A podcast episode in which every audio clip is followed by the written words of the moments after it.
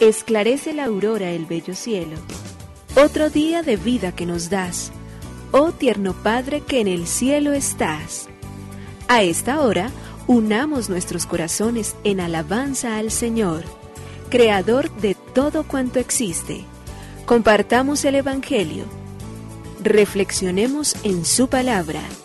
Esto es, Esclarece la Aurora, con el Padre Antonio Ramírez. Bienvenidos.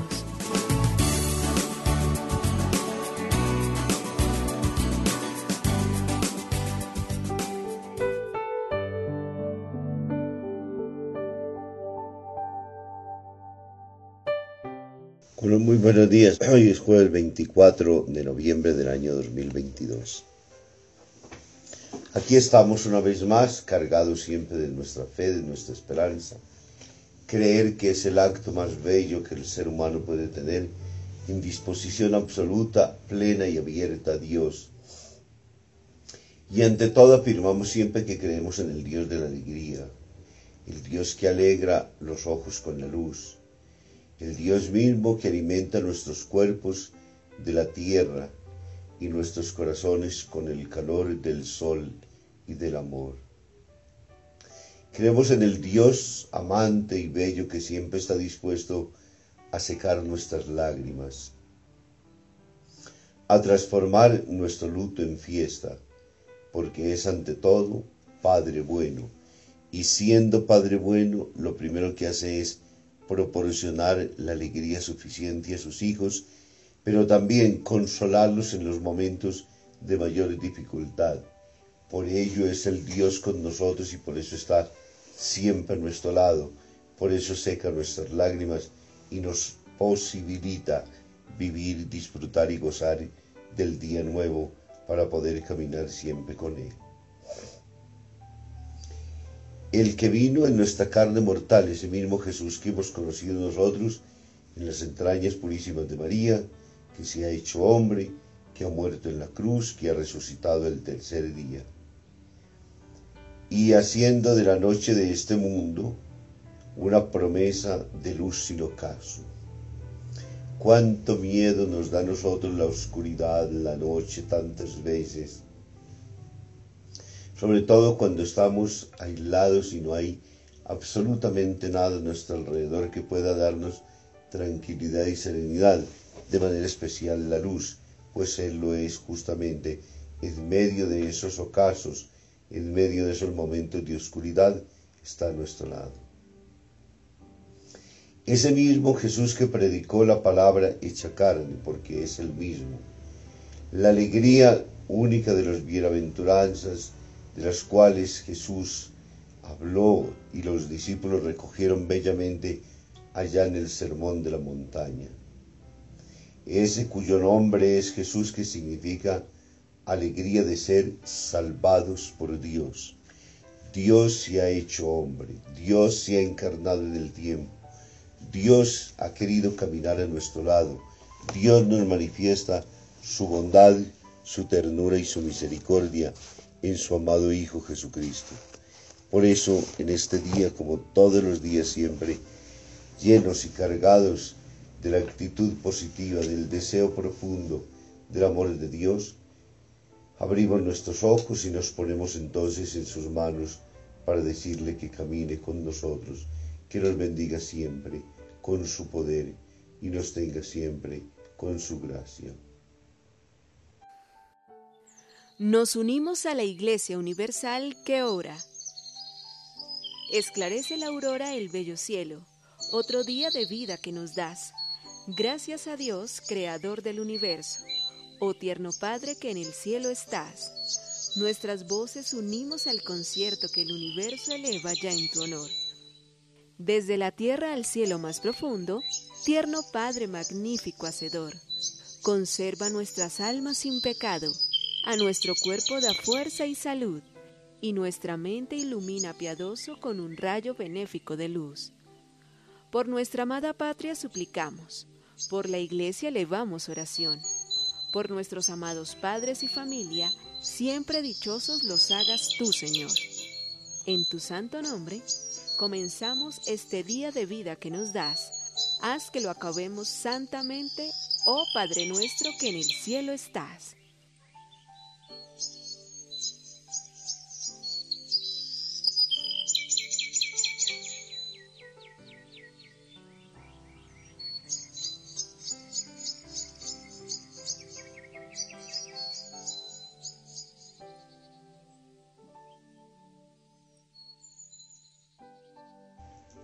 Con los ojos cerrados caminando de la mano del papá. Si Dios perdona todo, ¿por qué el purgatorio? Un muchacho hindú perteneciente a una alta casta se enamoró de una, de una, una vez de una muchacha de una tribu aborigen. La diferencia era grande, pero el muchacho amaba de veras y decidieron casarse. Solo había un pequeño obstáculo externo. La muchacha, según la costumbre de su tribu, se había tatuado de pequeña la frente y las mejillas. Lo hicieron porque era una costumbre de su tribu e incluso para destacar mejor su belleza juvenil. Pero lo que era belleza para unos era más bien costumbre poco civilizada para la sociedad a la que pertenecía el muchacho. Él no podía casarse con una mujer tatuada su amor encontró solución. Llevó a la muchacha a especialistas de cirugía estética que le hicieron un trasplante de piel, con lo que el rostro le quedó totalmente limpio y bellísimo. Pero el problema se volvió a replantear después de algunos años. Las raíces del tatuaje habían quedado ocultas bajo la piel nueva.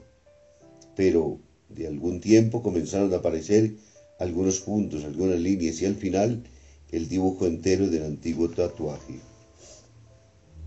No había remedio para limpiar el rostro. La sociedad educada rechazó el rostro aborigen y el marido, con gran pena suya, tuvo que divorciarse.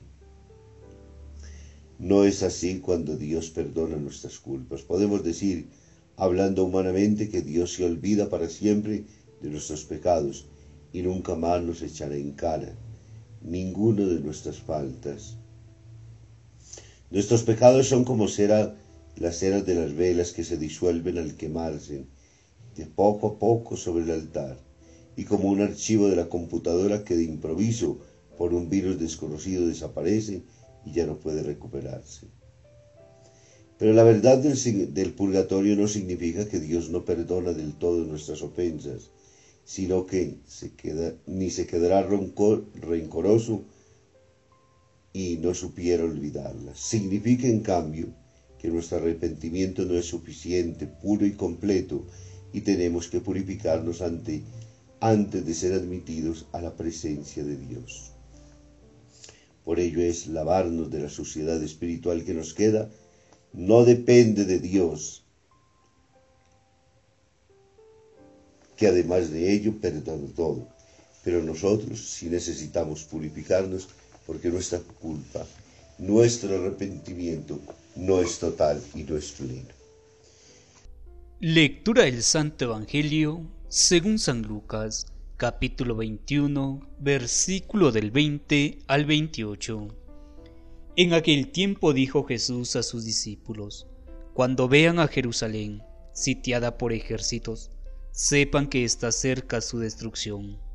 Entonces, los que estén en Judea que huyan a la sierra. Los que estén en la ciudad, que se alejen. Los que estén en el campo, que no entren en la ciudad. Porque serán días de venganza, en que se cumplirá todo lo que está escrito. Hay de las que estén en cinta o criando en aquellos días, porque habrá angustia tremenda en esta tierra y un castigo para este pueblo. Caerán a filo de espada los llevarán cautivos a todas las naciones. Jerusalén será pisoteada por los gentiles, hasta que a los gentiles les llegue su hora. Habrá signos en el sol, y la luna, y las estrellas, y en la tierra angustia de las gentes, enloquecidas por el estruendo del mar y el oleaje. Los hombres quedarán sin aliento por el miedo y la ansiedad ante lo que se le viene encima al mundo pues los astros se tambalearán. Entonces verán al Hijo del Hombre venir en una nube, con gran poder y majestad. Cuando empiece a suceder esto, levántense, alcen la cabeza, se acerca su liberación. Palabra del Señor. Gloria a ti, Señor Jesús. El Evangelio de Lucas en el capítulo 21, versículos del 20 al 28, nos coloca nuevamente a Jesús, que sigue predicando al final de este año litúrgico que estamos cerrando, nos va recordando el Evangelio la finitud nuevamente, como lo hemos dicho, y con ella también la búsqueda de la esperanza del reino eterno. Jesús hoy advierte a sus discípulos, cuando vean a Jerusalén cercada por ejércitos, sepan que se aproxima su destrucción. Y dice entonces lo que tiene que suceder en términos de quienes están, que no huyan de los montes, que quienes están fuera no entren en la ciudad. De lógica, lo primero que el Evangelio nos lleva a pensar a nosotros es en esa palabra difícil y exigente, pero en una palabra muy concreta, humana y necesaria, la muerte. Y la acción es cuando nosotros estamos cerca de ella. Cuando pensamos en la muerte, ¿en qué pensamos? Es la liberación total de nuestro cuerpo, es el poder trascender a la plenitud de la vida que Jesús mismo nos ha ofrecido, es el tener conciencia de que no nos destruimos y que no nos acabamos, sino que al contrario, nos transformamos y cómo nos preparamos nosotros para ese momento feliz y dichoso del encuentro glorioso y bendito con el Señor.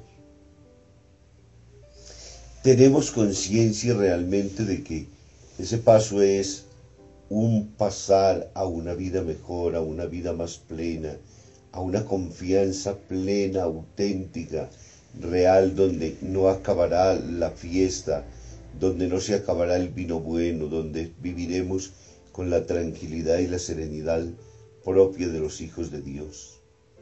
Logramos considerar que nuestra vida tendrá una oportunidad de maravilla y que será un viraje total en nuestra propia vida porque saldremos de este mundo limitado para entrar en la plenitud total de los hijos de Dios, porque sabemos bien que las cosas se acaban, y se acaban por dos razones, por el paso del tiempo, como lo hemos dicho esta semana, pero también sucede por otra razón, a veces la furia y la destrucción de los mismos hombres.